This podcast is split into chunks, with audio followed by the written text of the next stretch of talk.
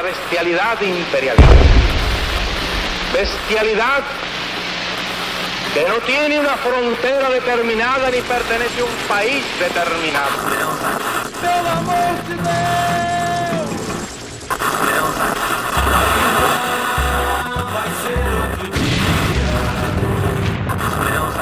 Filhotes da ditadura!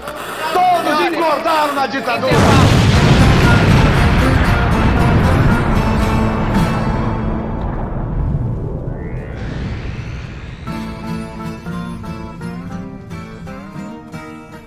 Você está sintonizando na Rádio Metamorfose. Eu sou o camarada Hidalgo e estou aqui com Júlia Guiar, nossa repórter política. Olá, queridos, tudo bem? Estou aqui também com Marcos Vinícius Beck, o nosso jornalista cultural. Opa, galera, opa, Hidalgo, opa, Júlia, tudo bem? E como sempre, eu aqui, como host do programa, o camarada Hidalgo. E essa semana, é, no dia 25 de outubro, se faz 45 anos da morte de Vladimir Herzog, pelas mãos do Doi Code. E para conversarmos um pouco mais sobre essa data tão triste né, e tão trágica na história do Brasil, trouxemos uma figura muito especial para conversar com a gente, uma pessoa incrível. É, a gente está muito feliz de ter conseguido esse contato e ela está aqui com a gente para falar sobre isso, que é o filho do Vladimir Herzog, Ivo Herzog, que vai conversar um pouco com a gente sobre, sobre essa data, né, sobre esse acontecimento. Ivo, fala um pouco sobre você, o que você faz hoje. Bom dia, bom dia a todos. Obrigado pelo convite. É, eu costumo dizer que eu estou na minha quarta encarnação. É, sou formado em engenharia pela Poli, trabalhei alguns anos na área de tecnologia, de informação, depois trabalhei com logística em grandes empresas, depois a gente montou o Instituto Vladimir Herzog, que eu dirigi quase 10 anos, e atualmente eu faço pizza. A gente tem um restaurante aí na Vila Madalena e eu, eu passo lá, encontro os amigos lá e presido o conselho do Instituto. Né? Então eu não estou mais numa posição executiva do Instituto, é, mas acompanho as atividades e é isso. Caraca, excelente, Ivo. Eu tenho que dizer que eu tenho o, o prazer de morar em São Paulo e poder visitar essa pizzaria um dia, assim que a pandemia acabar se, se meus colegas aí vierem para São Paulo, a gente pode fazer esse rolê um dia para a gente conversar bastante lá. Então, é, é, uma pauta muito importante, ainda mais no contexto de 2020. Então, acho que sem mais delongas, vamos, vamos, vamos para a pauta, né? Bora lá. Mas rapidinho, antes de começar o programa, temos um recado aqui do Jornal Metamorfose para vocês ouvintes. O Jornal Metamorfose está com uma campanha no benfeitoria.com para arrecadar 4 mil reais para que a gente possa conseguir viabilizar a primeira versão impressa do Jornal Metamorfose. Isso mesmo, a versão impressa que vai falar exatamente sobre a censura em 2020. É a campanha JM contra a censura. Somos o único veículo de comunicação angariando uma campanha contra a censura. A gente não pode se calar. E com isso a gente conta com vocês para ajudar a gente a viabilizar esse projeto. Então corre lá, queridos ouvintes e leitores do Jornal Metamorfose, no benfeitoria.com.br JM contra a censura para que a gente consiga estar tá levando para frente esse jornal. Do que será a história desse país sem documentação da censura vigente? De volta para o programa.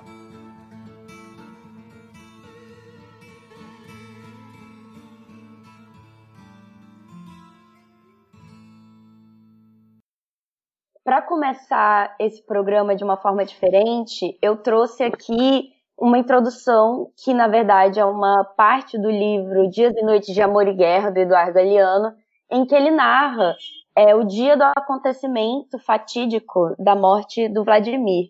Então, eu peço aqui esse momento para ler esse pedaço. É, Rio de Janeiro, outubro de 1975. Essa manhã saiu de casa e nunca mais foi visto. Número 1. Um. Estamos no Luna. Bebemos cerveja, comemos casquinhas de siri. Tenho os sapatos brancos de talco e meus amigos querem me convencer de que o talco deve ser posto antes. Essa tarde, uma jornalista me entrevistou na casa de Galeano de Freitas. Gravou duas ou três horas de conversa. O gravador não registrou nada. A única coisa que ficou foi um zumbido. Zé Fernando propôs que se escrevesse um artigo sobre a vida sexual das abelhas. Zé anuncia um banquete, uma enorme travessa de moqueca de robalo para o próximo domingo em sua casa de Niterói. Peço mais casquinhas de siri e depois mais. Me dizem que sou um congresso de piranhas. Rimos de qualquer coisa essa noite no Luna, rimos de tudo. E ficamos mudo quando aparece na porta uma mulher de olhos grandes e pele de azeitona, que leva um lenço vermelho atado à cabeça como uma cigana. Ela se mostra por um instante, por um instante é uma deusa e desaparece. Número 2. Estamos no Luna quando Ari traz a notícia. Suicidaram ele, diz. Torres contou por telefone, foi avisado de São Paulo. Eric se levanta pálido, boquiaberto. Aperta o seu braço, torna a sentar. Eu sei que aquilo tinha combinado, eu sei que ele tinha combinado de se encontrar com Vlado e que Vlado não tinha nem telefonado. Mas e se ele não estava em nada, diz. Mataram porque ele não sabia, diz Galiano. A máquina está louca, penso ou digo. Devem ter atribuído a ele até a Revolução de 1917. Eric diz: Eu acho que isso tinha, eu achava que isso tinha acabado. Sua cabeça cai entre as mãos. Eu se queixa. Não, Eric, digo. Você não entende, diz. Você não entende nada, não entende merda nenhuma. Os copos estão vazios, peço mais cerveja. Peço que enchem nossos pratos. Eric me crava um olhar furioso e se mete no banheiro. Abro a porta, encontro de costas contra a parede. Tem a cara amassada e os olhos úmidos, os punhos em tensão. Eu achava que tinha acabado, achava que tudo isso tinha acabado, diz. Eric era amigo de Vlado e sabe o que Vlado tinha feito e tanta coisa que ia fazer e não pôde. Eu trouxe essa introdução porque é, é, essa parte em específico desse livro me toca muito toda vez que eu penso é, na repressão que foi que aconteceu nessa época, né? E eu acho que Galeano diz muito com poucas palavras. É, Hidalgo, você quer trazer a primeira pergunta aqui para o nosso convidado depois dessa introdução? Por favor. Ivo, é, eu acho que a gente está vivendo um momento muito marcante na história do Brasil, é recente, né? Não só pela pandemia, na questão de ser um fato aí que acontece uma vez a cada 100 anos, mas em todo o seu entorno, né? Todo o negacionismo, pessoas, né, políticos como Bolsonaro e seus asseclas que, né, tem esse apreço pela ditadura militar, um apreço quase erótico pela ditadura militar, e ficam enaltecendo torturadores, como Ustra, no caso. Nesse aniversário de 45 anos dessa desgraça que, que aconteceu né, na época da ditadura militar, o, qual que é a importância dessa data e o que é, ela faz a gente refletir, né? É uma pergunta complexa, né? Porque essa é uma data eu sempre, quando acontece, eu me lembro dela há 10 anos atrás, há 20 anos atrás, há 30 anos atrás. 40 anos atrás, né? Então, sei lá, a gente, eu, minha mãe, meu irmão, a gente achava que essa era uma data que em algum momento, é, com a evolução da nossa história, da nossa sociedade, ela ia ser esquecida, né? Que ninguém mais ia lembrar aí da, da morte do meu pai. Uh, e é tanto que a gente, cada vez que a gente recebia é, um assédio no bom sentido de pessoas como vocês, uh, estudantes tal, querendo conhecer essa história, a gente achava, ah, tudo bem, mas no próximo ano provavelmente ninguém vai querer mais saber disso, ou menos gente.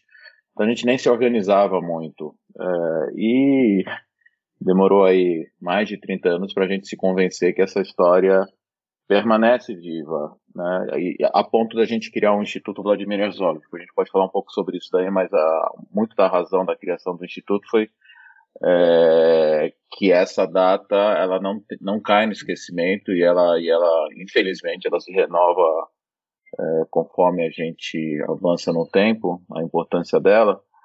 Uh, porque primeiro é uma data que muitas pessoas dizem que foi uma a, a gota que fez transbordar o copo né muitas coisas já vinham acontecendo, muitas pessoas vinham morrendo, essa coisa toda, e aí você pega uma pessoa que é absolutamente da paz, professor universitário, funcionário público, né? Meu pai era funcionário da TV Cultura, é, sobrevivente do nazismo, a família dele fugiu da Iugoslávia na época do, da Segunda Guerra Mundial, uh, buscando segurança, paz aqui no Brasil, e acontece a coisa do jeito que aconteceu, na violência que foi, é, lembrando ainda, né, tem um fato, tem um detalhe, parece pequeno, mas ele tem um significado grande, né? Meu pai não foi preso, ele, ele se apresentou é, voluntariamente para depor, ele é, é, no, no e algumas horas depois ele tinha sido assassinado, com que vocês colocam aí a questão de toda essa farsa aí do suicídio. Né? Então, é, é, é uma data que talvez simbolize a, um dos lados piores da humanidade, né? Uh, e aí você coloca muito bem quando você fala dos dias de hoje, né? Porque a gente, sei lá, a gente imaginou que depois da Segunda Guerra Mundial não aconteceriam coisas como as que aconteceram aos extermínios e tal. E essas coisas vêm se repetindo em vários lugares do mundo. Uh, o próprio fim da Iugoslávia, né? Uh, com os extermínios de algumas, algumas, alguns grupos étnicos, outras guerras, guerras na África. Uh, mas aí você tem esse processo de um, que é um processo também de extermínio aqui no Brasil, guerrilha do Araguaia, é, e depois esse endurecimento do regime tentando exterminar as pessoas que pensavam diferente.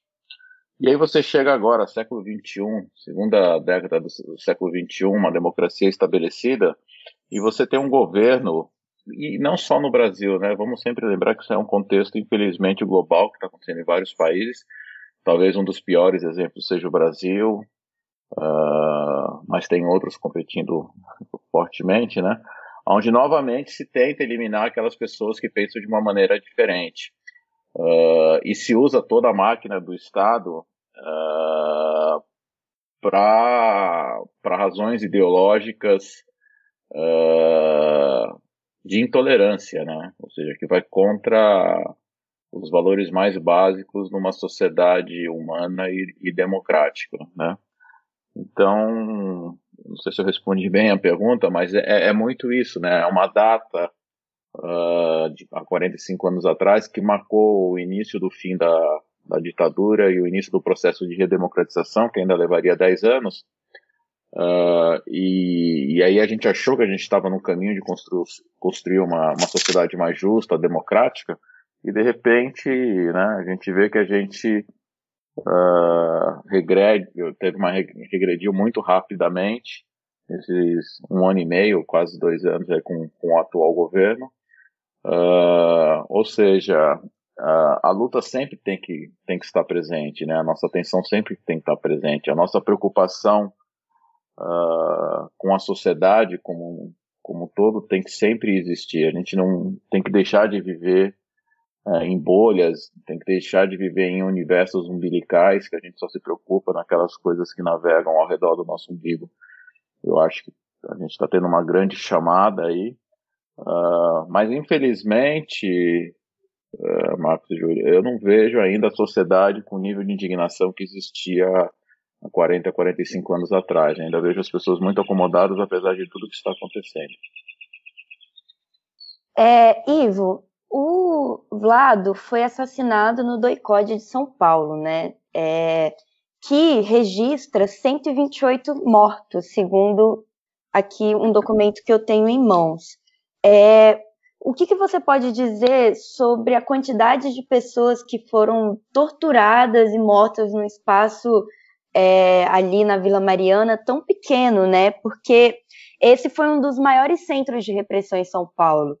O que, que você tem a dizer sobre isso, assim? E qual é o impacto que isso tem nessa região, né? Porque a Rua Tutóia, ela ficou conhecida como um grande inferno na vida das pessoas, né? Naquela época. Sim, eu mesmo não passo por lá. É, inclusive existe um projeto aí de tombamento do boicote, de transformação num centro cultural.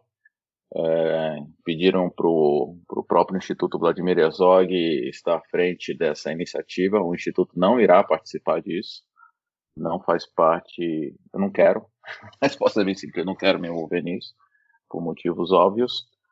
É, eu acho que mostra realmente uma máquina, uma máquina muito poderosa e que a gente sempre tem que entender que não era meia dúzia de militares aloprados que estavam fazendo aquilo lá. Existia toda uma cadeia de comando uh, sustentada uh, por altas patentes. A gente ficou sabendo recentemente que o próprio presidente Geisel, à época, uh, sabia das coisas que estavam acontecendo, né, em alguns documentos que foram revelados há uns, uns 3, 4 anos atrás, né, a gente ficou sabendo disso. Mas também a gente sabe que é, esse tipo de máquina ela tem que ter um tipo, tem que ter algum, algum financiamento para funcionar. Então existia também uma participação de uma parcela do empresariado é, paulista, paulistano, é, nesse processo, né? Uh, ah, para não dizer de empresas multinacionais. A gente ficou sabendo, esteve aí, né, inclusive nas reportagens também recentemente esse mês, uh, o processo de reparação da, da, Volkswagen em função da participação dela na época da ditadura, uh, apoiando essas máquinas do governo de repressão. O que eu acho que é mais importante até, e eu gosto muito de ir mais por um outro caminho, Júlia, é mostrar que isso não é um fato do passado. Isso é um acontecimento do presente, né? Então eu começo com uma pequena provocação quando eu falo com as pessoas que, de acordo com o Comissão Nacional da Verdade, a gente tem documentado 454 mortes durante os 21 anos da ditadura. Uh, a polícia do estado de São Paulo, no último ano, matou mais de 900 pessoas. Em um ano, só em São Paulo. Não quero menosprezar o que aconteceu na ditadura, porque é absurdo o que aconteceu na ditadura. O que eu quero dizer é que esse processo de repressão do Estado é, de maneira violenta Uh, ele continua, para não dizer que ele, é, ele, ele se ampliou, uh, só que agora se busca eliminar uma outra parcela é, da população, né? São jovens, é, periféricos, muitas vezes é, negros, uh, 70%, né? E, e, e, e, eu, eu volto ao comentário que eu fiz sobre cadê a indignação das pessoas, né? Uh, no passado a gente não tinha Vladimir Herzog porque ele foi assassinado, ele foi uma vítima, mas a gente tinha pessoas como Dom Helder Câmara, eh, Dom Paulo Evaristo Arnes, Henry Sobel, uh, a Clarice Herzog, uh, enfim, várias pessoas que se expuseram, tiveram coragem uh, de buscar justiça e verdade, uh, e eu acho que isso que ajudou que as pessoas soubessem o que acontecia naquela época e ajudou a mudar o, o Brasil. E, e hoje, da mesma maneira que a gente não tem grandes lideranças políticas, também acho que falta essas pessoas com, com essa coragem ou essa, essa disposição de dar luz ao que está acontecendo é, na nossa sociedade que um jovem de periferia, um negro, não pode sair à rua porque não sabe se vai voltar vivo. Um, um casal homoafetivo uh, não pode sair à rua à noite que não sabe se não será agredido e a coisa vai ficar impune, né? Então, é, eu vejo muito o caso Herzog como uma coisa muito simbólica, é, mas eu busco tentar mostrar para as pessoas que tem uma coisa muito maior acontecendo hoje e que precisa ser feita alguma coisa. Né? Não é possível não existir segurança pública, não é possível não, não ainda existir esse tipo de agressão é, contra a pessoa que é diferente, essa intolerância à, à diversidade.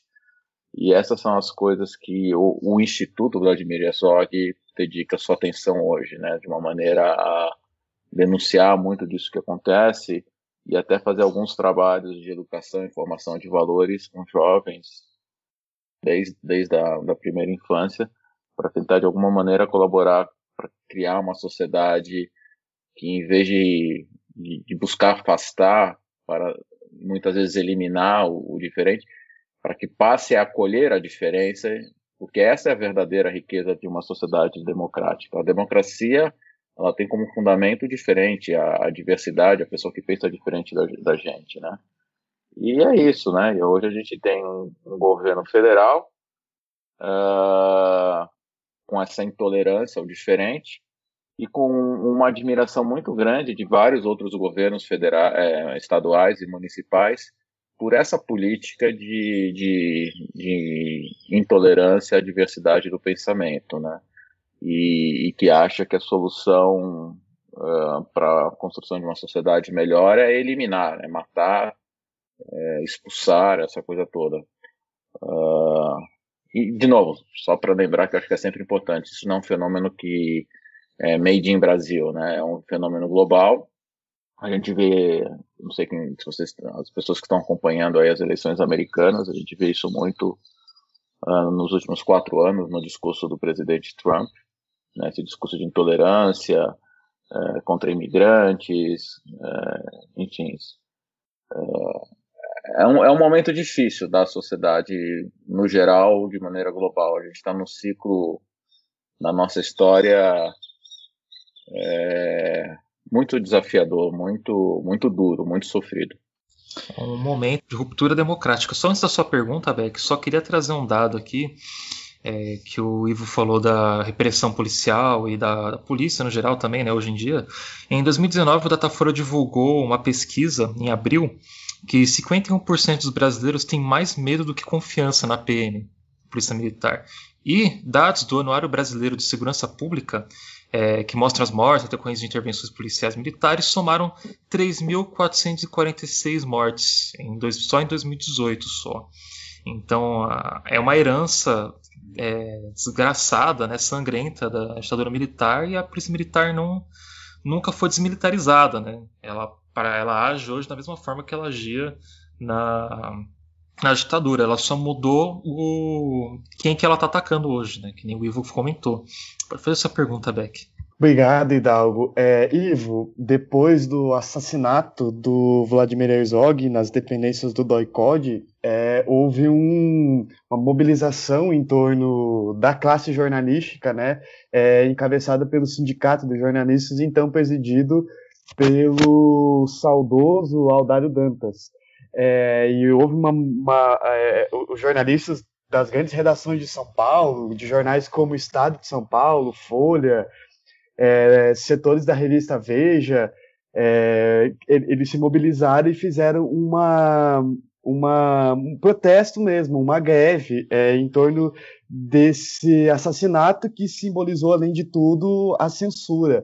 Como que você vê na posição, na sua posição de conselheiro do, do, do, do Instituto Vladimir Herzog os ataques é, proferidos pelo presidente Jair Bolsonaro hoje. Um saudoso, diga-se de passagem, da, dos anos de chumbo da ditadura civil-militar. É, essa é uma pergunta muito boa. De novo, assim, os ataques que ele faz, de novo, é, só, eu vou sempre insistir, não é um não é uma estratégia criada no Brasil. Né? A gente vê também o presidente Trump fazendo esse ataque desde o primeiro dia do governo dele é, contra a imprensa que, que é, denuncia os absurdos do governo dele. O papel da imprensa é esse, né? O papel da imprensa é ser o quarto poder numa democracia.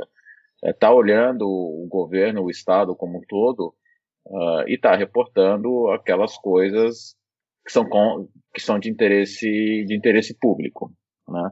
E os governos de maneira, ou seja, ela, ela, a imprensa tem um papel de, de não deixar o, o governo numa zona de conforto, né, de, de, criar provocações e pedir explicações do governo. A questão é como esses governos encaram isso, se eles encaram isso como parte desse processo de construção de uma sociedade democrática e do seu próprio programa de governo, ou se eles são governos que têm uma dificuldade de diálogo e aí eles querem eliminar essa voz que está questionando, né?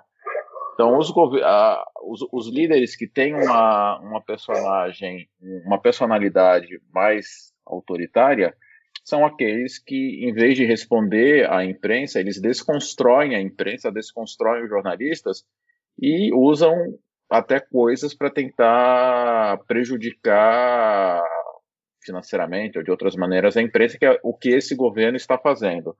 Vamos só lembrar que essa, essa crítica exagerada, ou esse, esses, o ataque à imprensa não é uma exclusividade do governo Bolsonaro. Outros governos também trataram a imprensa como inimiga, claro que numa dimensão diferente, mas também atacaram.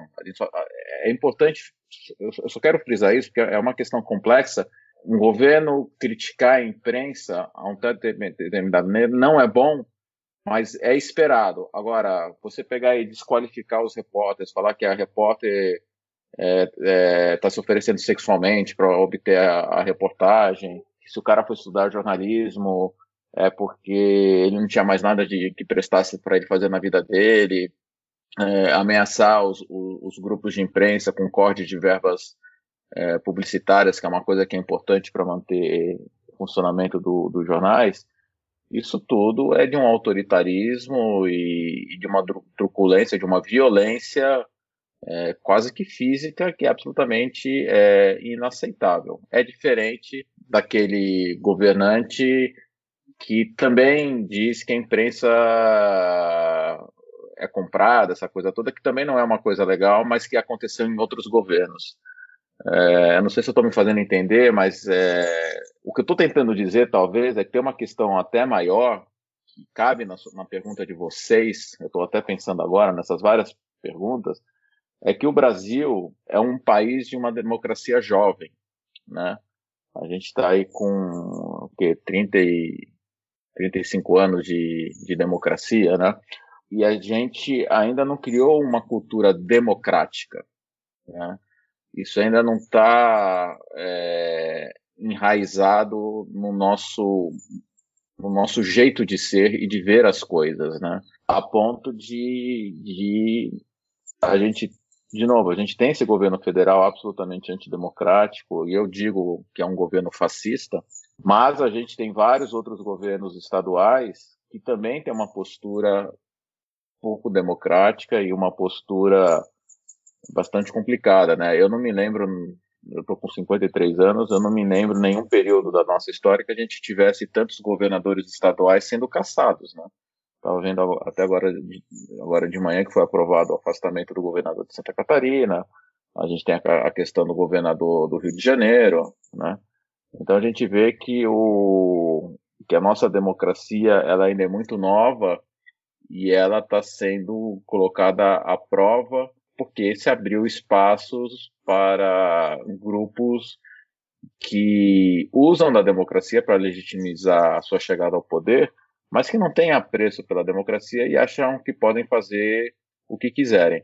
A nossa democracia pode ser jovem, mas o Brasil tem instituições é, de Estado bastante sólidas e, e, e, que funcionam e que de alguma maneira conseguem é, contrabalançar ou segurar algumas das investidas antidemocráticas de governos estaduais e do governo federal não consegue segurar todas, a gente vê uma série de desmanches que estão acontecendo, as questões dos ataques e dos desmanches na área do meio ambiente, na área dos direitos humanos, na secretaria de direitos humanos, na área da cultura, para não dizer na área da saúde com a pandemia que está acontecendo agora e na área da educação. Parece que nada está sendo segurado, não, mas muita coisa está sendo segurada. Muitas coisas que eles gostariam de estar tá fazendo, eles não estão conseguindo, é, não estão conseguindo fazer, né? O governo não está conseguindo desconstruir. Ivo, é, é, pensando sim. nos ataques é, à imprensa no mundo inteiro, eu trago aqui um fato que aconteceu nos Estados Unidos em 16 de agosto de 2018. É, depois de várias investidas do Donald Trump, antes mesmo até do Bolsonaro ser eleito, né, em que ele chamava a imprensa de inimigos do povo. Isso fez com que mais de 300 jornais, dos pequenos aos grandes, dos mais conservadores aos mais libertários nos Estados Unidos, é, nesse fatídico dia do dia 16 de agosto, trazerem em editoriais ou nas capas de jornais é, uma campanha dos jornalistas que se chamava Enemy of None, ou Inimigos de Ninguém, né, em tradução livre. Uhum. Pensando é, os ataques da imprensa no Brasil, como a FENAGE, a Federação Nacional dos Jornalistas, pontuou muito bem numa pesquisa divulgada recentemente, que nos últimos nove meses de governo de Jair Bolsonaro foram 299 ataques diretos do presidente à imprensa e a jornalistas. Inclusive, o fatídico dia em que ele é, mandou a, a jornalista, né, os jornalistas ali, que ele preferia dar uma porrada na boca da, do repórter. É, isso é, uma, é um reflexo muito grande de alguns acontecimentos que aconteceram nos ambos de chumbo, né? Quando, por exemplo, se eu não estou enganada, foi, foi o Castelo Branco, eu não, eu não lembro agora, mas que ele empurrou um fotógrafo, enfim. É, você acha que a gente está vivendo um período de censura no jornalismo brasileiro atualmente? Como que você vê isso? Bom, nessa sua colocação tem várias perguntas na realidade. várias coisas interessantes. Primeiro, acho que você, quando você faz a sua abertura e você fala sobre a imprensa americana, uh, uma curiosidade: nos Estados Unidos, todo ano existe um banquete anual é, dos correspondentes uh, da, da, imprensa que cobrem a Casa Branca com a presença do presidente. Uh, você tinha Nixon dentro de um processo de impeachment, um processo nascido uh, por uma reportagem jornalística do, do, Washington Post, se não me engano, uh, e mesmo assim ele estava nesse, nesse momento de confraternização é, com a imprensa, né? Ou seja, é, as instituições estão muito bem estabelecidas. Então, quando acontece esse ataque que aconteceu à, à imprensa americana, e teve outros, por exemplo, logo no começo do governo Trump, quando ele revoga as credenciais é, do, do, jornalista da CNN que cobria a Casa Branca. Lá nos Estados Unidos, você vê todos os outros veículos de imprensa se solidarizando com aquele que foi atacado, né, e, e dando uma resposta como uma entidade de classe não é uma coisa capitaneada por um sindicato, não. É pela classe de todas as empresas, pelos editores desses jornais, pelos presidentes dessas, desses grupos editoriais, né? É, mesmo eles tendo é, visões, você tem uma Fox News, que é um, um grupo com pensamento de direita, uh, bem diferente de uma CNN, mas quando existe o ataque à imprensa, eles veem um ataque à imprensa como um todo, e isso é totalmente inaceitável. É uma democracia de mais de 200 anos, é uma democracia mais madura. Eu acho que um dos grandes problemas que existe aqui no Brasil é que não existe essa solidariedade. Então, o repórter da, da, da Folha de São Paulo é atacada, é muito pouco. Se você não vê um, uma resposta da imprensa, instituição, imprensa, contra esse ataque. Né? São claro tem alguns alguma, alguns grupos que se juntam para dar uma resposta mas você não tem essa essa união respondendo ao ataque do presidente. Você tem um presidente dizendo que ele vai é, cortar as assinaturas e proibir que todas uh, todos os servidores é, recebam o jornal Folha de São Paulo e o jornal o Globo e os outros jornais não falam assim bom então também a gente não vai entregar a gente vai ser solidário a eles e o governo que fique sem informação você não vê, você não vê essa resposta. Então, acho que uma das coisas que falta muito aqui no Brasil é essa solidariedade em vários campos. Né? Esse é um exemplo bom, uh, né? essa questão da, da, da, da imprensa. Né? Uh, o, o, Brasil não tem lei de imprensa no, do, ponto, do ponto de regulamentação. Né? Isso caiu alguns anos atrás, então, em tese, está na nossa Constituição o direito à liberdade de expressão é, para responder a última parte da sua pergunta. E a gente vê que esse direito uh, à liberdade de expressão é, não vem sendo respeitado, mas não é desse governo novamente. A gente tem uma história antiga aí, uh, do jornal Estado de São Paulo, por exemplo, que ficou censurado durante dois, três anos, não podia fazer uma, uma matéria, se eu não me engano, sobre o filho do, do ex-presidente José Sarney, né? E demorou muitos anos para cair essa censura. Eu acho que então essa censura por juízes de primeira instância ela continua existindo. Luiz Nassif recentemente foi censurado. Uh, tem coisas mais violentas que talvez tenha mais a ver com a pergunta que você fez, como é, o cartunista Arueira por ter feito uma charge comparando o governo Bolsonaro ao, aos governos nazistas. É, ele está sendo processado pelo governo é, usando como base a Lei de Segurança Nacional, né? Então, mas de novo, aquilo que eu falei agora há pouco, tem, tem instituições de Estado que seguram esses ímpetos, né? Então, própria censura ao Nacif caiu. Então, o STF, o STJ, a STF vem respondendo algumas dessas manifestações de censura de, de juízes de primeira instância. Tem uma outra censura maior, Júlia, que, que a Abrade faz um trabalho muito bom, e que, de novo, não é exclusividade desse governo, claro que essa é, é, talvez esteja sendo intensificada nesse governo, que é a questão da violência contra os jornalistas. Né? O Brasil é um dos países que mais assassina jornalistas é, no mundo. É um dos cinco, seis países que mais assassina jornalistas no mundo. E se existe essa insegurança ao jornalista, isso acaba funcionando como, como censura. Não uma censura que tem uma reportagem que ele fez e se proíbe que ela seja veiculada, mas é uma censura que não deixa que o jornalista não se sente seguro para fazer a matéria, né?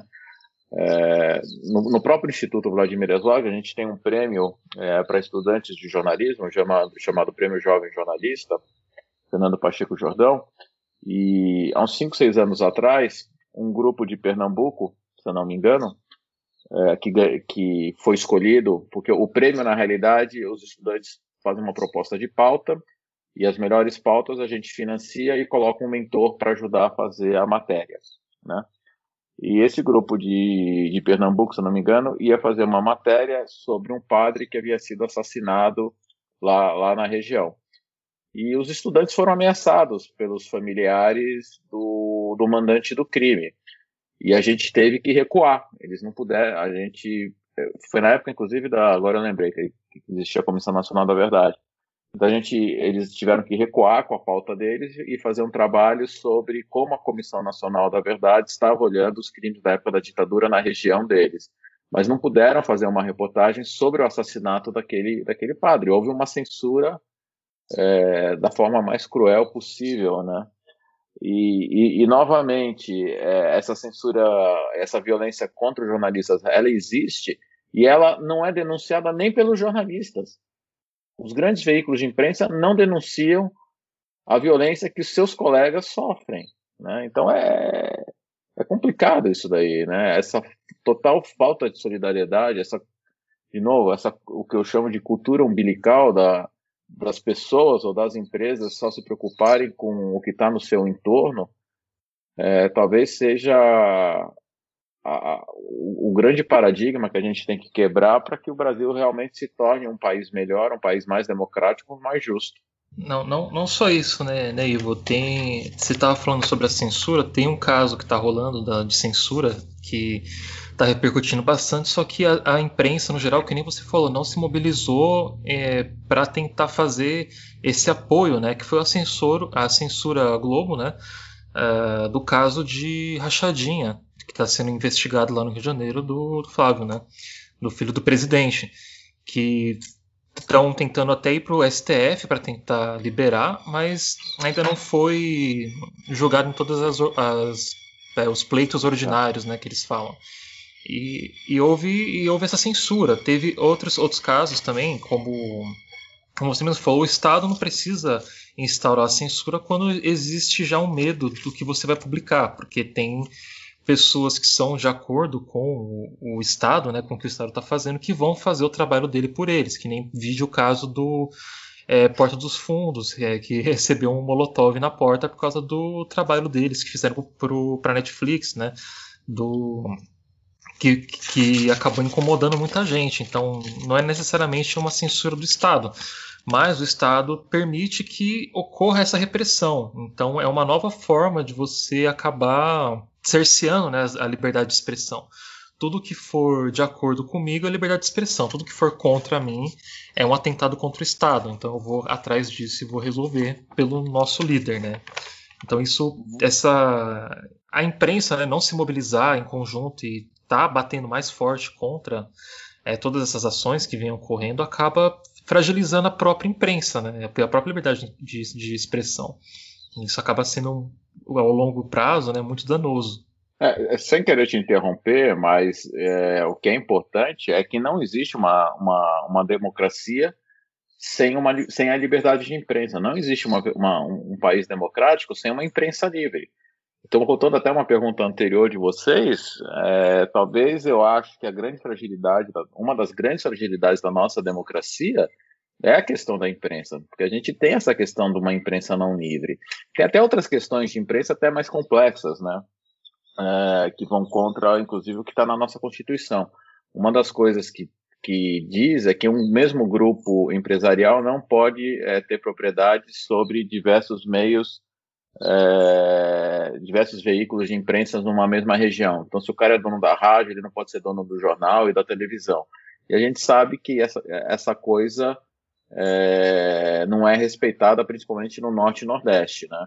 E, e, e esse aparato de, é, de domínio dos meios de comunicação, das notícias, ele foi construído durante a época da ditadura, né? Essas concessões todas elas foram é, dadas é, durante a época do governo, governo militar, é, mas, se, mas depois no, no, processo de redemocratização, Fernando Henrique, Lula, Dilma, não tiveram, não desconstruíram isso daí, também se, se absteram de, é, é, é complicado.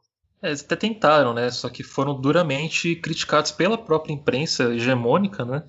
Que eles estavam tentando fazer censura e acabar com a liberdade de imprensa, sendo que muitos desses jornais, inclusive, eles foram meio que coniventes com a ditadura, né? Alguns deles. E hoje eles estão aí, né? Tentando dizer que são a favor da democracia, sendo que eles têm esse passado um pouco sangrento também. É que na realidade a gente tem que tomar cuidado com essa colocação. Então, assim, a grande imprensa, Globo, Folha, Estado, sei lá, quem mais, a grande imprensa, no primeiro momento, em 64, assim como grande parte, grande parcela da, da classe média e a maioria do empresariado, apoiou a ditadura, apoiou o golpe de 64, né? É, porque existia uma promessa de se derrubar um governo de esquerda, um governo que buscava, é, que tinha uma proposta de governo voltada para o social, reforma agrária, melhoria na educação, saúde, uh, aquela coisa toda, né?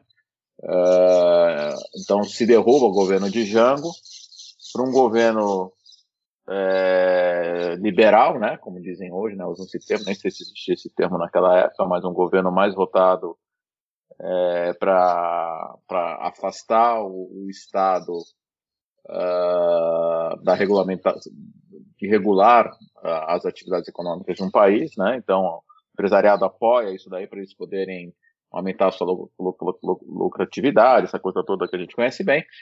E a imprensa apoiou isso, né, com exceção da pequena imprensa, né, dos jornais alternativos, mas a grande imprensa toda apoia. Só que aí o governo é, resolve ficar, os militares resolvem ficar, e no segundo momento, mesmo a grande imprensa, ela se volta contra, o, contra a ditadura. Então, se, ela, se, se, se caminhões de distribuição de jornal do Estadão, da Folha, eram até usados para levar é, presos políticos uh, para locais para serem torturados e muitas vezes assassinados, também foi essa imprensa que, no segundo momento, teve um papel importante para ajudar a derrubar a, a ditadura. Eu não estou fazendo um julgamento de valor se, dizendo se eles são bonzinhos ou se eles são ruins. A única coisa que eu estou tentando dizer é que as coisas não são simples, né? As respostas não são. É, inclusive a gente eu tenho um filho aqui adolescente, é uma das coisas que eu falo muito com ele, assim, para uma pergunta parece que tem uma resposta, as coisas, normalmente as respostas são mais complexas. E não existe só uma resposta, existe uma narrativa que a gente precisa entender. E não é questão de perdoar ou de não perdoar, é de tentar entender um pouco mais o, o funcionamento de como é que as coisas funcionam para a gente estar tá preparado. O que eu quero dizer com isso? Eu quero dizer que hoje, vamos lembrar, a primeira eleição presidencial, né? Uh, Lula contra Collor todo mundo sabe que a, as organizações Globo não deixaram praticamente que o Lula fosse eleito. Né? Teve o famoso último debate, tem uma série de questões, a Globo apoiou é, o Collor, essa coisa toda. E hoje um dos principais veículos de imprensa contra o, o presidente é a própria Globo. Então, como, é, como esse jogo muda? Tem um, tem um tema até bastante interessante sobre a imprensa, que eu acho que vale até um programa, talvez é, uma pauta de um programa de vocês e trazerem outras pessoas para debaterem, que é o seguinte: a imprensa tem que ter lado, a imprensa tem lado político, ela tem um, um olhar ideológico político, e a resposta é sim, a imprensa tem um olhar ideológico político, né? Inclusive, quem pode falar muito sobre isso daí, que é um, um dos meus mentores, que eu aprendo muito, é o Eugênio Butti, que hoje é do nosso conselho, inclusive, e ele me contou que, por exemplo, quando nasce a televisão nos Estados Unidos e o governo americano percebe o potencial de influência que uma, uma rede de televisão com cobertura nacional tem, o governo americano regulou para que existissem três redes de televisão nos Estados Unidos, cada uma com um viés político diferente, para criar um equilíbrio, né? Uh, equilíbrio esse que aqui no Brasil não existe, né? Você, pelo menos até recentemente, ou até hoje, você tem um grupo que é muito, que é predominante e que impõe o viés dele, deles. Mas tem uma coisa que é pior, que é uma das, acho que uma das grandes é, características da nossa sociedade é a hipocrisia, né? Assim, a gente tem uma série de características que a gente não admite que tem. E uma das coisas que a gente não admite, que a gente acha, é que a imprensa não tem viés ou não deve ter um viés político. É, eu lembro em uma eleição recente, quando acho que o Serra era candidato a presidente, que um, um, um grupo do jornal Estado de São Paulo declarou apoio ao José Serra e todo mundo achou isso um absurdo. Eu achei, assim, não é questão de concordar se eles devem ou não, se está certo apoiar o Serra ou não. O que eu acho que foi muito positivo é tirar a hipocrisia e jogar é, de maneira transparente.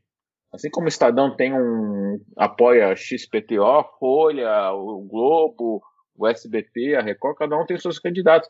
E ficar nessa história que não, nós somos neutros, nós somos neutros, isso é bobagem, isso não existe, ninguém é neutro. Quando você faz um jornalismo investigativo, você tem que ser imparcial. Mas os editoriais do, dos veículos de imprensa, um editorial é um texto de, de ideologia, de subjetividade, de, de valores. Ele tem lado. E fica essa coisa que a imprensa não pode ter lado. Isso é bobagem. Vamos, vamos. É a mesma coisa assim no Brasil. Se perguntar, ah, o Brasil é um país racista? Não, o Brasil não é racista. Claro que o Brasil é racista. Uma das coisas que eu falo muito também é assim, que país que é mais, qual a diferença do racismo do Brasil e do racismo nos Estados Unidos? Para mim a diferença fundamental é que os americanos admitem muito mais que eles são uma sociedade racista, e a partir do momento que você admite que você tem um problema, você desenvolve políticas públicas para tentar resolver esse problema. E aqui no Brasil fica essa, não, imagina, o Brasil é um país de diversidade, é um país de base africana, imagina se, o, se, se, se daqui é uma sociedade racista, e não se tem políticas públicas para tratar dessas questões. Fica essa coisa, ah, me engana que eu gosto, sei lá o quê, e, e, e se empurrando as coisas, não, não se tratando os, os problemas, né? É, Ivo, para adentrarmos a última rodada de perguntas, é, eu particularmente é, sou da área de cultura e eu me emociono e fico tocado quando eu vou ler e pesquisar a, a, o, o, os primeiros passos do Vlado, né, como jornalista, que ele chegou a cobrir, é, para quem não sabe, o Festival de Cannes e aí ele escreveu, era crítico de cinema do, do estado de São Paulo, no começo dos anos 60, e chegou a escrever textos memoráveis sobre o Truffaut, especificamente sobre o filme Julie e Jean, que é um clássico do, do Truffaut, de 61, 62. E depois, é, o Vlad acabou que enveredou para o audiovisual de fato, chegou a fazer é, filmes como O Marimbás. O colega dele na revista Visão, o Zoanir Ventura, dizia que se o Vlado fosse não tivesse sua vida ceifada pela, pela ditadura, ele provavelmente faria documentários com cunho social. Eu queria que você comentasse é, essa, essa frase do Zoanir e esses primeiros passos do, do seu pai como, como crítico de cinema e depois já como jornalista de televisão. É muito boa essa sua pergunta, né? É, inclusive, a gente realizou um projeto ano passado com o apoio do Itaú Cultural, que foi uma ocupação, é, uma exposição sobre a vida do meu pai, onde a exposição acaba no momento da morte do meu pai, né? Então, nessa exposição, a gente, eu mesmo não conhecia mais da metade do material que foi exposto. Então, tem dezenas de cartas do meu pai é, e outras coisas, e 80% do conteúdo é sobre cultura. É sobre isso que você está falando, sobre essa paixão que ele tinha pelo cinema. Inclusive, o único vídeo que eu tenho do meu pai, que tem uma imagem dele falando, é ele falando sobre a questão da dublagem no cinema e da legendagem. Não sei se você já viu esse vídeo. É uma coisa bastante interessante, né? Sim, meu pai, a paixão dele, é, ele era um jornalista de cultura, ele, ele as colunas que ele escrevia não era no caderno de política, era no caderno cultural, né? Uh, o sonho dele era fazer cinema. Uh, ele ele colaborou com o João Batista Andrade no roteiro do filme Doramundo, né, que o Batista faz logo depois que meu pai morre. É, meu pai tinha terminado fazer uma, uma pesquisa sobre canudos, inclusive tem bastante material sobre essa pesquisa, né? Uh, então é, ele tinha ele tinha meio que combinado com a minha mãe que no ano seguinte, em 76, ele ia tirar um ano sabático é, para se dedicar ao, ao cinema. Uh, ele estudou cinema com Fernando Birri lá na, na Argentina, né? Era muito amigo do Thomas Farkas, uh, foi um dos fundadores do, do a, dos amigos da, da Sociedade Amigos da Cinemateca Brasileira, né? Essa Cinemateca que inclusive tem sofrido tanto no, nesse atual governo. Então, é, é, realmente, meu pai era um cara da, da cultura, do cinema, da televisão, mas como, como um instrumento de produção de arte, mais que de, de notícias até. Uh, esse material todo da, da exposição sobre a vida dele, inclusive, está num site, hoje está no portal que a gente lançou há uns dois meses atrás, chamado acervovladimirherzog.org.br. Então, se você quiser ver essas cartas, é, ver a credencial dele é, lá no Festival de Cannes, tem lá o, o facsímile dessa, dessa, dessa credencial. É uma viagem muito legal e, e dá para conhecer quem foi o ser humano Vladimir Herzog, é, quem foi o profissional que com 38 anos, 38 anos, né, é, teve sua vida encerrada, mas que já nessa idade já tinha feito bastante coisa.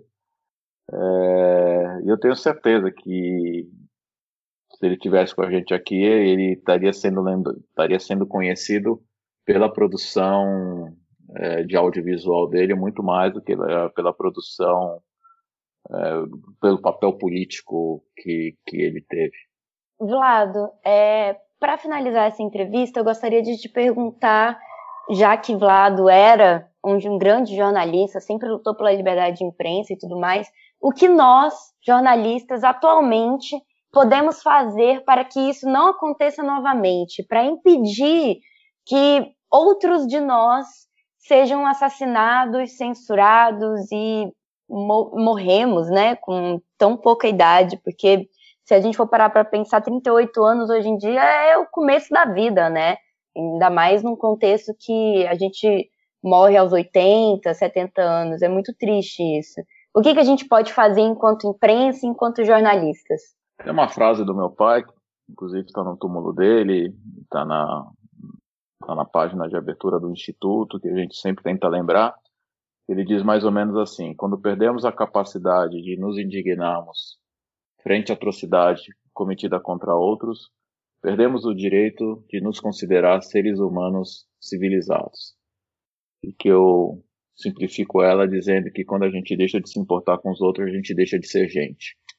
Então, acho que, Júlia, a resposta para ti, como jornalista ou como ser humano, uh, é isso. Se a gente vê alguma coisa que a gente não concorda, a gente tem que botar para fora. A gente não pode ficar guardando para gente essa indignação. A gente não pode viver na zona de conforto. A gente não pode se acomodar com as atrocidades que a gente vê. Porque se comportando dessa maneira, e eu acho que a sociedade, na média, tem se comportado dessa maneira, a gente tem aceitado as atrocidades que têm sido feitas. Os assassinados, as Marielles, é, o João Paulo, João Pedro, é, e, e os 160 mil mortos, e, e tudo isso daí, né? É, é isso, eu acho que é, é como eu falei, essa questão que eu falo do umbigo, eu vou lembrar um, uma historinha de jornalismo. É, eu não sei se vocês vão lembrar quando, alguns anos atrás, não faz muito tempo, 4, 5 anos atrás, teve um morador de rua que foi assassinado na Vila Madalena porque ele queria um pedaço de pizza. Ele estava meio alterado, a polícia veio, e, e ele estava alterado e deram um tiro e ele morreu. Não sei se vocês lembram desse fato daí. Isso foi manchete em todos os jornais, é, não só no Brasil, né? Uh, e aí eu, eu fala assim, será que isso já aconteceu em outros lugares? Eu fiz uma pesquisa e eu descobri que uma coisa muito semelhante tinha acontecido numa pequena cidade no interior do Paraná. E qual que é um pouco da moral dessa história? É que, de novo, só, as pessoas só ficaram indignadas, só foi um escândalo, só foi um absurdo, porque aconteceu na Vila Madalena, de São Paulo. Mas esse tipo de violência policial está acontecendo a todo momento nas periferias, em outros lugares. Só que a Vila Madalena, ela é o, é o nosso, é o, é o umbigo do governo, é o umbigo da classe média alta, é o umbigo de uma parcela importante dos intelectuais e não sei o que mais, dessas pessoas que têm essa uma voz, né? É, e aí vira notícia. Agora, se está fora do, do, nosso universo umbilical, se está acontecendo em Capão Redondo, se está acontecendo em Cidade de Tiradentes, se está acontecendo no interior do Paraná, se está acontecendo no Acre, as pessoas não se interessam. E não é notícia, e não se importa, e essas coisas continuam. Né? Tem coisas que acontecem nesse Brasil que. É, exemplo, existem. É, a gente fez um programa sobre direitos humanos uma vez, uma série com a TV Brasil, um programa de auditório bem bacana. E uma, uma socióloga tinha acabado de chegar no interior do Pará, duas cidades de menor IDH do Brasil, mais pobres.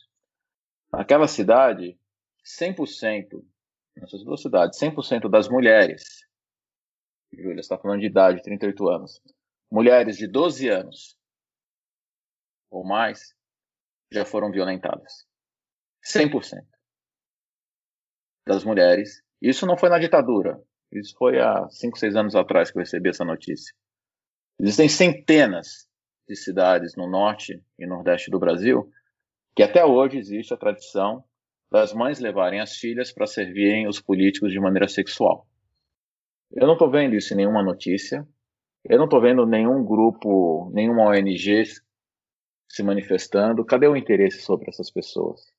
Sim, com certeza. A gente tem um problema muito sério quando o assunto é violência contra a mulher no Brasil, né, Ivo? É... Hoje a gente tem um assunto muito sério, Júlia, quando a coisa não, não, não está no nosso universo umbilical, nessa, nessa coisa, nessa, nessa é outro mundo, sabe? É isso, uhum. Por isso que quando eu falo de violência policial, eu não quero falar sobre o que aconteceu na ditadura. Ainda mais quando eu falo em escolas. Nas escolas, eu, às vezes eu dou palestra em escola de periferia. Eu tento falar para esse pessoal, essa, essa questão de violência não é história do passado, é história do presente, acontece com vocês. Então, ou vocês deixam de olhar isso como achando, achando que é problema dos outros, porque isso vai acabar acontecendo com vocês, ou vocês passam a, a agir, a tentar acabar com, com, com com, com isso daí, né? É, e, e, uma das questões muito sérias, que é assim, uma das questões absolutamente estúpidas e burras, é que, claro, que para fazer uma série de coisas a gente precisa de recursos financeiros para resol resolver. E quem tem um recurso financeiro, muitas vezes mora nos seus condomínios, anda nos seus carros blindados e não sei o quê, só que não consegue entender que o cara tem que viver num condomínio fechado, trancado, num carro blindado, não sei o quê, blá blá blá blá blá, porque ele não está ajudando a resolver um problema que está acontecendo a 10 quilômetros da casa dele na periferia. Né? É... O que acontece no nosso vizinho nos atinge, não tem como. As pessoas só têm que, têm, têm que se dar conta disso daí. Né? Uh... Enfim, é... é, é muito desabafo da minha parte, mas é muito em função desse retrocesso todo que a gente teve, né? É, a gente tinha uma percepção que, mesmo as pessoas não tendo toda essa indignação, de uma forma ou de outra, o Brasil estava caminhando para as coisas ficarem melhores, a gente tinha é, o fortalecimento de conselhos da sociedade que ajudavam a resolver questões, a gente tinha essa nova imprensa a partir da internet que com, com mais facilidade distribuía a, a informação. Aí, de repente, a gente viu que isso era uma grande ilusão, né?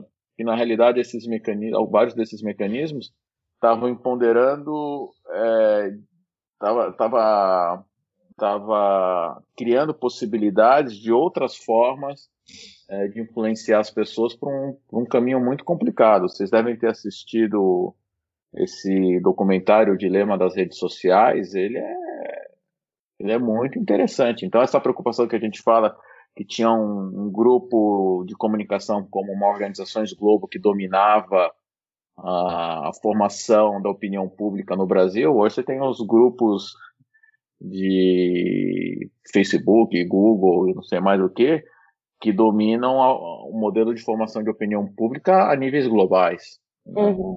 E, e, que e não, e não se demonstra. Isso, né? E não só isso, né? O é. Facebook, inclusive, só rapidinho, saiu uma matéria esses dias que ele limitou uh, o acesso né, e a visibilidade de jornais que são mais progressistas e impulsionou jornais à direita, extrema direita. E então é, é claro quem, quem tem o poder né, de fazer alguma coisa. É, a gente fez um artigo, é, eu, é, o, o, Eugênio Butti e a Bianca Santana, foi publicado na Ilustríssima na semana passada, é, que fala sobre isso daí, sobre a questão da democracia e dos grandes provedores é, digitais, né? Dizendo que não é possível existir uma verdadeira democracia dentro do modelo que está colocado hoje, né? É, a minha colaboração foi a menor ali, né? A Bianca e o Eugênio realmente conhecem muito sobre isso daí. Eu, eu recomendo a leitura. E eu recomendo também, amanhã a gente tem a entrega do prêmio Vladimir Herzog, vai ser virtual, né, no YouTube. Eu acho que vale a pena aí, é, quem puder acompanhar, que é um momento muito importante aí do nosso jornalismo onde a gente reconhece aqueles jornalistas que, que ainda têm a coragem, a disposição e dedicam a sua vida e seu trabalho para denunciar é, crimes de direitos humanos cometidos contra, contra a sociedade. Né? E, e, infelizmente, mais uma vez, a gente bateu o recorde de inscrição com mais de mil matérias inscritas. Eu digo infelizmente porque se teve, isso significa que ano após ano as pautas sobre violações de direitos humanos em vez de diminuírem, tem crescido, ou seja, as questões têm se tornado maiores e, e mais, e mais sérias. Né? Perfeito. Bem, a gente percebeu aí, né, nesses últimos anos, que essa parcela reacionária, fascista da sociedade, ela sempre teve aí, mas estava escondida porque tinha uma onda progressista aí que metia medo neles, né? Mas agora eles não sentem mais medo e eles resolveram sair, respaldados pela, pela por tecnologia e por meios aí de acessar essas pessoas e radicalizar elas, né? E o fato do Estado e essas empresas não se responsabilizarem, não se mobilizarem para impedir que isso aconteça, acaba sendo algo que corrói as democracias, né? Novamente com apoios de empresas, que é o que sempre aconteceu e sempre acontece, né? Ivo, é, o, o, documentário que você falou é o só, Dilema só, das só, Redes, né? O Dilema das Redes está no Netflix. É, assim, eu não gosto de polemizar muito, mas é, quando o governo Bolsonaro ganha, e o primeiro evento público que eu participo, eu falo assim, a gente precisa fazer uma reflexão entender o que, que a gente fez de errado para que essa situação se colocasse a ponto de, num processo democrático, a população escolher uma solução de extrema direita, uma solução, uma, uma solução de intolerância. Então, eu, eu tento discordar um pouco. Eu acho que, talvez, inclusive, isso é muito importante. Uma das primeiras coisas que a gente tem que fazer, desde o nosso universo pessoal, do lar, que está mais intenso do que nunca, né? Quando eu pensar sobre o ambiente que a gente vive por, por conta da pandemia, já que a gente não consegue sair de dentro de casa. Mas, em relação até ao nosso papel dentro de uma sociedade, que as coisas que acontecem não são responsabilidade dos outros ou do XPTO, são responsabilidades nossas. O que, que nós fizemos como indivíduos, como grupos de errado para permitir que essas coisas acontecessem, né? Então eu acho que eu pelo menos me faço, eu tenho um, como hábito fazer uma autocrítica pessoal uh, de maneira uh, absolutamente constante. Eu tenho que tentar ver o que, que eu posso fazer a mais para, pelo menos no meu papel como cidadão numa sociedade democrática, que não vai existir sem a presença de cada um de nós, cidadãos. É, como eu posso exercer melhor meu papel para que essas coisas não aconteçam, né? É, é, isso, cara. Ou a gente traz essa responsabilidade pra gente, ou fica fácil a vida. Não, porra, meu, é porque veio um cara fudido, cheio de grana, e ele que fudeu com a gente. Não é uma é, responsabilidade não é, não de todos nós. É, é as coisas mudam de baixo para cima, não é de cima para baixo. Entendeu? É, a gente tem que ter é mobilização e, né? A gente tem que se mobilizar é. e tentar mudar a cabeça das pessoas, porque a gente tem que pensar também, tipo, concordo com o que você fala, mas a gente tem que pensar também que é, quem tem o poder, né? Quem tem passa para poder fazer isso são pessoas muito poderosas, né? E a gente vê aí que quanto mais a gente tenta fazer mudanças, mais golpes acontecem patrocinados por é, grandes países do, do exterior, digamos assim, né? Mas assim, concordo plenamente que a gente tem que puxar essa responsabilidade para a gente, né? Então é bom essa data, é bom para a gente lembrar é, disso também, para a gente ver os horrores que ocorreram naquela época e que continuam acontecendo hoje, só que parece que a gente é, tá mais suscetível a aceitar o que está acontecendo, né? Não as pessoas que se indignam, né? Mas as pessoas no geral parece que aceitam mais por causa de uma pauta que foi enfiada na cabeça delas e que muitos já sustentavam, né? De que é assim mesmo e não tem nada que a gente possa fazer para melhorar, quando na verdade tem como a gente melhorar e tem muito que a gente pode fazer. É. Mas até para finalizar, já que o tema é a data do, do 25 de outubro, mais importante do que o 25 de outubro é o 31 de outubro que é o ato ecumênico é, pelo sétimo dia da morte do meu pai, certo? Que é organizado pelo Sindicato de Jornalistas, Dom Paulo Evaristo Arnes, Henry Sobel e o pastor é, James Wright, na Catedral de São Paulo. E por que, que ele é mais importante? Porque nessa data, o governo fechou o, as avenidas que iam para o centro da cidade, né, colocou bloqueios policiais, essa coisa toda, é, colocou atiradores de elite em volta da, da praça. É, o governo queria endurecer o regime, mostrar que existia uma ameaça de violência por parte dos comunistas e estava esperando algum tipo de provocação, de manifestação, de alguém botar fogo numa cesta de, de lixo ou qualquer coisa desse tipo para justificar uma resposta que seria um massacre, né, com, com esses atiradores. Porém, 8 mil pessoas foram a esse ato ecumênico em silêncio, e essas 8 mil pessoas permaneceram em silêncio e voltaram às suas casas em silêncio.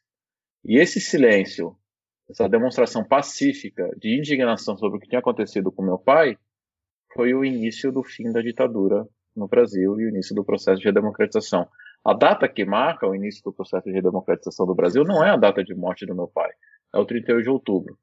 Então, assim, eu entendo é, essa angústia que você vive, eu também vivo essa angústia sobre esses grupos poderosos, essa coisa toda, mas a gente precisa lembrar que existem exemplos incontáveis na história do mundo, Gandhi na Índia, na, na Índia enfim, é, Mandela e outras coisas, não querendo comparar meu pai a eles, mas que mostram o poder de movimentos pacíficos e da sociedade em virar o jogo.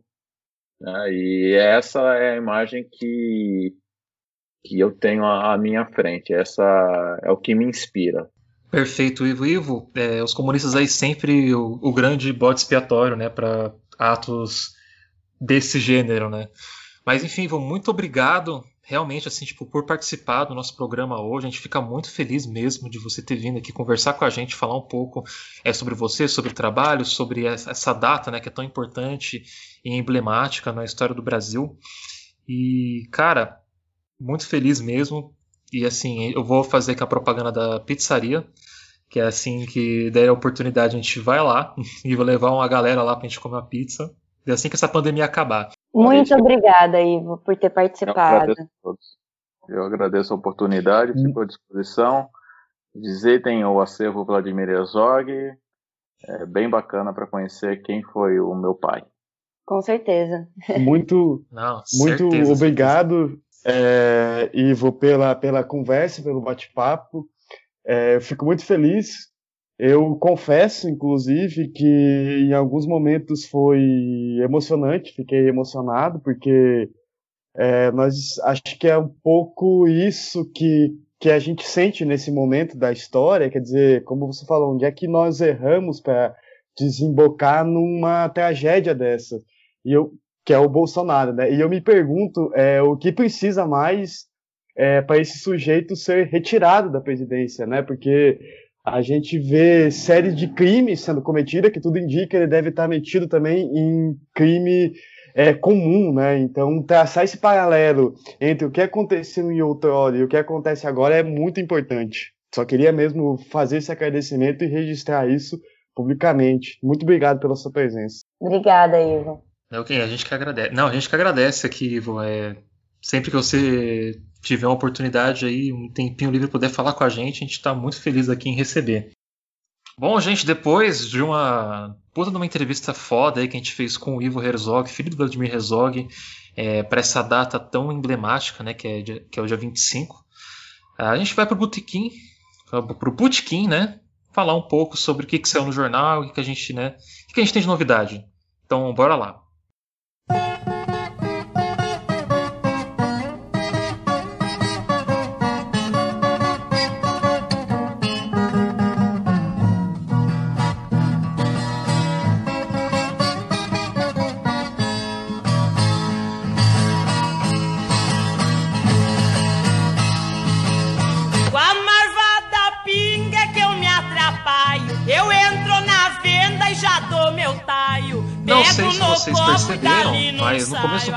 Eu, não falei bom dia, boa tarde, boa noite, eu não falei é, episódio do Metamorcast. Porque a gente está passando por uma grande transformação visual, não só do site, né? Porque a gente começou a nossa campanha JM contra a censura, que está lá arrecadando uma graninha para esse jornal. A gente gostou tanto da, do identidade visual que a Olivia Lodge ela fez ali né, para nossa campanha, que a gente falou, putz, mas e se o jornal não seguir essa identidade visual também, não ia ficar legal? E ficou, e a gente seguiu. E depois de discutir muito, a gente achou também legal mudar o nome do podcast, porque Metamorcast é um nome que a gente já está usando um tempo já, mas a gente acha que é um nome talvez um pouco genérico para pod, podcast, né? Podcast em 2020, usar cast no nome não é uma, uma boa ideia. E a gente já estava no site com opção lá para ver o podcast como Rádio Metamorcast. É, Metamorfose, Metamorcast. Está na minha cabeça ainda. Rádio Metamorfose. Então, a gente resolveu é, mudar para Rádio Metamorfose, para vocês, até o começo do, do programa, acho que conversa mais com isso, né? Que a gente sintonizando uma estação de rádio. Então eu acho que ficou bem, bem legal. Então dá uma identidade visual nova, é uma, tudo novo. E, cara, eu, eu curti muito, não sei vocês, mas eu, eu acho que agora, daqui pra frente, a gente tá naquela, naquela, naquela parte né, que eu falei pra gente que a gente vai fazendo o programa e o programa vai evoluindo conforme a gente faz ele, né? A gente vai aprendendo, a gente vai crescendo junto com ele, e isso é muito bom, porque a gente aprende, né? É, uma coisa que eu gosto sempre de dizer é que somos uma grande metamorfose ambulante. É, o Metamorfose ele já passou por vários processos. Há muitos anos atrás nós éramos site Metamorfose e aí depois a gente virou jornal Metamorfose. Então a nossa história como veículo é pautada na transformação cotidiana, assim como um jornalismo que se pauta de acordo com que as, as coisas acontecem no dia a dia. O veículo segue essa transformação diária. Então nada mais metamorfose do que mudar sempre. E continuar mudando. Daqui, sei lá, cinco anos vamos mudar de novo. Então, gente, se acostumem, porque o Metamorfose muda sempre. Sempre estamos em movimento, queridas. Se a gente tivesse mais tempo, inclusive, acho que a gente já teria feito tanta coisa já pro jornal, que a gente tá começando a brincar agora, que nem as lives do Twitch, live no YouTube, começar a brincar mais com as redes sociais e tal. Tudo isso, gente, é questão de tempo. Fala, Beck, o que, que saiu seu aí essa semana no jornal? Essa semana, na média de, de 3 a 4 textos, eu publiquei um texto que eu julgo ser muito interessante, já que a gente falou. Eu puxei, é, quando a gente estava falando com o Ivo Herzog sobre cinema, é, arte pela qual eu sou profundamente apaixonado também, embora não seja cineasta, seja só um cinéfilo mesmo que é uma mostra é, organizada pelo Canal Brasil, Canal Brasil que com a Cinemateca afundada, né, se tornou aí o grande bastião do cinema brasileiro, né? E, e o Canal Brasil de fato trabalhava junto com a Cinemateca na revitalização, digitalização de filmes clássicos. Então você é, e muitos desses filmes estão no YouTube do Canal Brasil que você pode assistir de graça, sem precisar ter TV a cabo, porque é um canal de TV fechada, né? Mas, para é, comemorar os 80 anos do ator Paulo César Pereio, o Canal Brasil organizou uma mostra com seis filmes icônicos desse cafajestão, desse porra louca mor do cinema brasileiro.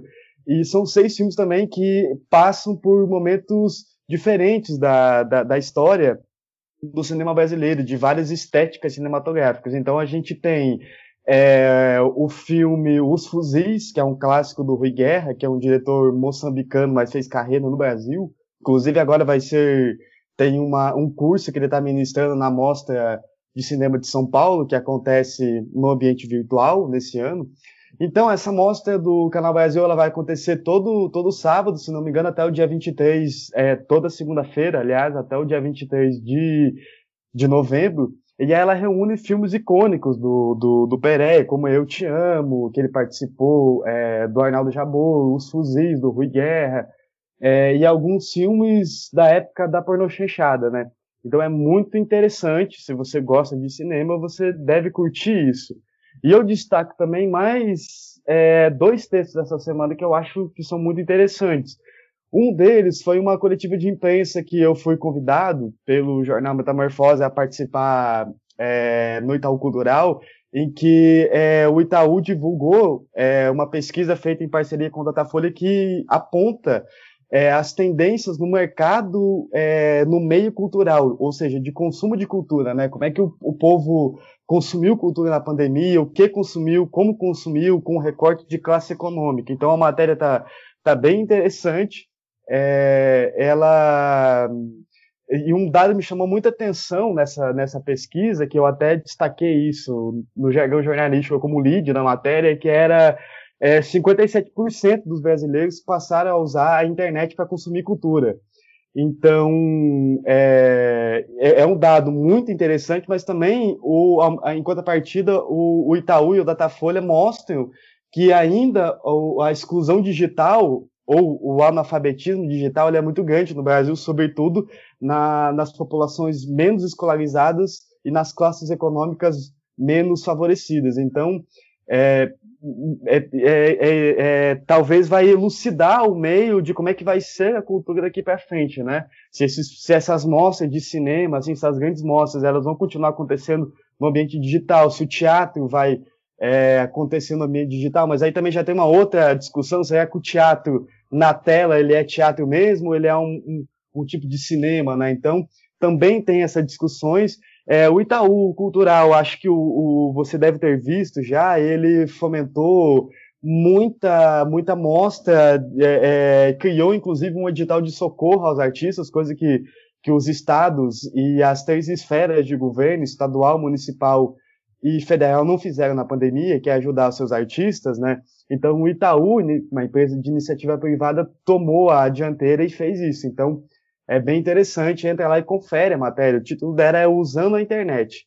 E para fechar, é, o texto que eu mais gosto, é, não é o que eu mais gosto, talvez, porque eu, se eu pudesse, se eu fosse escolher sobre o que eu escrever, eu não escreveria sobre isso, porque é, é uma história triste que, é, de certo modo, a, a gente tem um representante desse grupo criminoso ocupando a presidência da República que é a Metástase Miliciana, que é da coluna Killer. É uma entrevista que eu fiz com o jornalista e cientista político Bruno Paes Manso, ele que é pesquisador da USP, e contou a história, reconstituiu a história da milícia no Rio de Janeiro, né? Desde os esquadrões da morte que aconteciam na Baixada Fluminense, nos anos de ditadura civil e militar, até é, os dias de hoje eu chamo ditadura civil-militar, aí depende de como você vê a situação, porque eu acho que não foi um golpe deflagrado só pelos militares, né? Um golpe que teve um apoio é, dos grandes empresários, das multinacionais, de parte da, da, da, da imprensa da época, é, de parte conivência do poder judiciário, então foi uma ruptura democrática, né? E é, o Bolsonaro, na sua trajetória obscura, nos, nos calabouços da política, ele nunca escondeu que ele gosta, é, que ele é simpatizante de grupos milicianos. Se você der um Google na internet, você vai encontrar discurso dele no plenário da Câmara dos Deputados, é, endeusando esse, esse grupo criminoso. Então, e o Flávio Bolsonaro, o filho 01, fez a carreira política dele é, na Alerj defendendo o policial condenado por homicídio, policial que, é, que participava de extorsão, policial que chefiava milícia na zona oeste do Rio de Janeiro. E com isso, o Flávio Bolsonaro, de acordo com o livro, de acordo com a entrevista que eu fiz com o Bruno, o Flávio Bolsonaro conseguiu cair na simpatia dos caciques da política fluminense, né?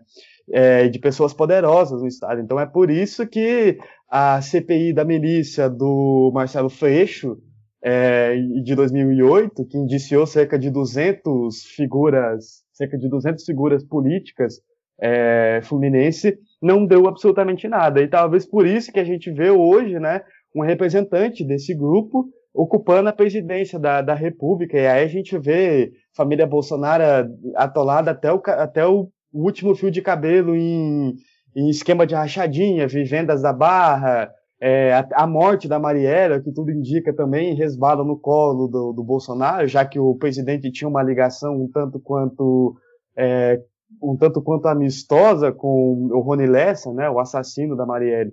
Então a matéria é, ela, ela, ela parte dessa investigação, na verdade parte do livro que, que se propôs a partir dessa investigação sobre a história das milícias no Rio e como a família Bolsonaro, paralela à milícia, cresceu na política, né? É, então, esses são os três textos que eu destaco da semana. Tem outros mais, tem textos falando do aniversário de Goiânia, tem textos falando de as iniciativas culturais aqui em Goiânia, então você pode acessar lá, mas o, os três mais importantes eu acho que são esses. Perfeito, Beck. E você escreveu alguma coisa essa semana, Ju? Então, gente, essa semana é, eu comecei com a minha coluna, né, dos Viagem, na segunda-feira passada, que na verdade é especial porque dessa vez eu publiquei um vídeo da grande série chamada Um Copo Sujo com a Júlia, que é raríssima de sair. Então, em que eu entrevistei, inclusive, meu queridíssimo Marcos Vinícius Beck é, para a campanha JM contra a censura. Tá um vídeo bem legal, uma, uma conversa sobre imprensa, ditadura militar, enfim, é, em vídeo, né? Aqui em Santa Teresa, enquanto a gente bebe uma cerveja. Então, vale a pena ver a coluna da semana passada. É, depois disso, entramos na cobertura semanal das eleições de 2020. É, é importante frisar isso, porque semana, é, essa semana que está entrando agora, né? Vocês estão escutando esse podcast na segunda-feira, vão ter várias matérias de quatro cidades, que são onde estão nossos maiores públicos, que é Goiânia, Rio de Janeiro, São Paulo e Curitiba. É, a primeira matéria que eu fiz é com uma candidata vereadora aqui da cidade do Rio de Janeiro, é, Thaís Ferreira, do PSOL. E o nome do. O título do texto é Eu Não Posso Ter Medo, diz candidata vereadora. É uma mulher preta, periférica, mãe de três filhos. Ela fala várias coisas, é uma das sementes de Marielle, inclusive. Então, para quem não sabe em quem votar para vereadora aqui no Rio de Janeiro, entra nessa matéria e vai descobrir quem é a Thaís. E aí, eu soltei também, é, na quinta-feira, um, a entrevista com um candidato a vereador em Goiânia, que é o Matheus Ferreira. É a segunda vez que o Metamorfose entrevista ele, em 2018 a gente entrevistou ele também, porque ele foi candidato, e o título dessa matéria é, abre aspas, Precisamos transformar a Câmara numa consequência do que acontece na rua, fecha aspas, diz candidato a vereador. Nessa matéria, Matheus conta muito sobre como legislar com os movimentos sociais dentro da Câmara Legislativa. Tá bem bacana também para a galera de Goiânia. É, lembrando que teremos é, entrevistas exclusivas com candidatos de São Paulo e de Curitiba que vão sair essa semana. Vamos ter também é, quatro matérias, um candidato a prefeito de cada uma dessas cidades. Então fica de olho na cobertura das eleições de 2020. É, teve também uma matéria que foi publicada pelo Metamorfose, que conta é, sobre um candidato a prefeito em Mineiros que foi que tentou esconder as dívidas é, e o Ministério Público Eleitoral entrou numa ação judicial contra isso. Então, se você é de Mineiros e está interessado nesse assunto, entra lá, bem bacana também. E já que nossa querida Laís Vieira não pôde estar presente nesse episódio especial, ela escreveu um texto super importante, gente. Um dos textos mais importantes da semana. Um respiro para o continente, em que ela explica o golpe que aconteceu na Bolívia e qual é a importância das últimas eleições é, na Bolívia e para a América Latina. E a Laís, ela é socióloga, além de ser jornalista. Então, ela entrevistou várias pessoas, vários especialistas no tema. É um texto longo, super complexo, mas que explica tintim por tintim o que, que aconteceu, o que está acontecendo e quais as consequências disso. Então, vale a pena entrar e conferir também. Bom, perfeito. Acho que é isso. É... Se você chegou até aqui no programa, recomendo que você ouça o último programa, que foi o último Metamorcast, que infelizmente ele está falecido agora. Não existe mais Metamorcast, agora é Rádio Metamorfose, que vocês vão sintonizar aqui semanalmente, toda segunda-feira, para vocês tomarem seu café da manhã, ou vocês o, almoço, a janta, ou vir no trabalho, ouve ninguém, não vou dizer para ninguém que está ouvindo no trabalho, fique em paz. Então, gente, como sempre, eu mando aqui o meu muito obrigado por ouvir até aqui e sintonize nesse mesmo canal, nessa mesma hora, nesse mesmo lugar. Um forte abraço para vocês. Até mais, queridos companheiros. Avante a luta! Até mais, queridos companheiros e camaradas. E eu fecho esse programa com uma frase que eu separei do, do grande, do saudoso poeta Federico Garcia Lorca, morto pelas tropas é, franquistas na Guerra Civil Espanhola, que é um haikai que diz assim: é, os labirintos que cria o tempo se desvanecem. Eu acho que casa bem com esse programa, com o que a gente conversou e com os rumos da história, né? E, e essas pedregulhos e pedras que aparecem no, no, no percurso da história. Então, eu fico por aqui, ficamos por aqui. Um grande abraço e um beijo.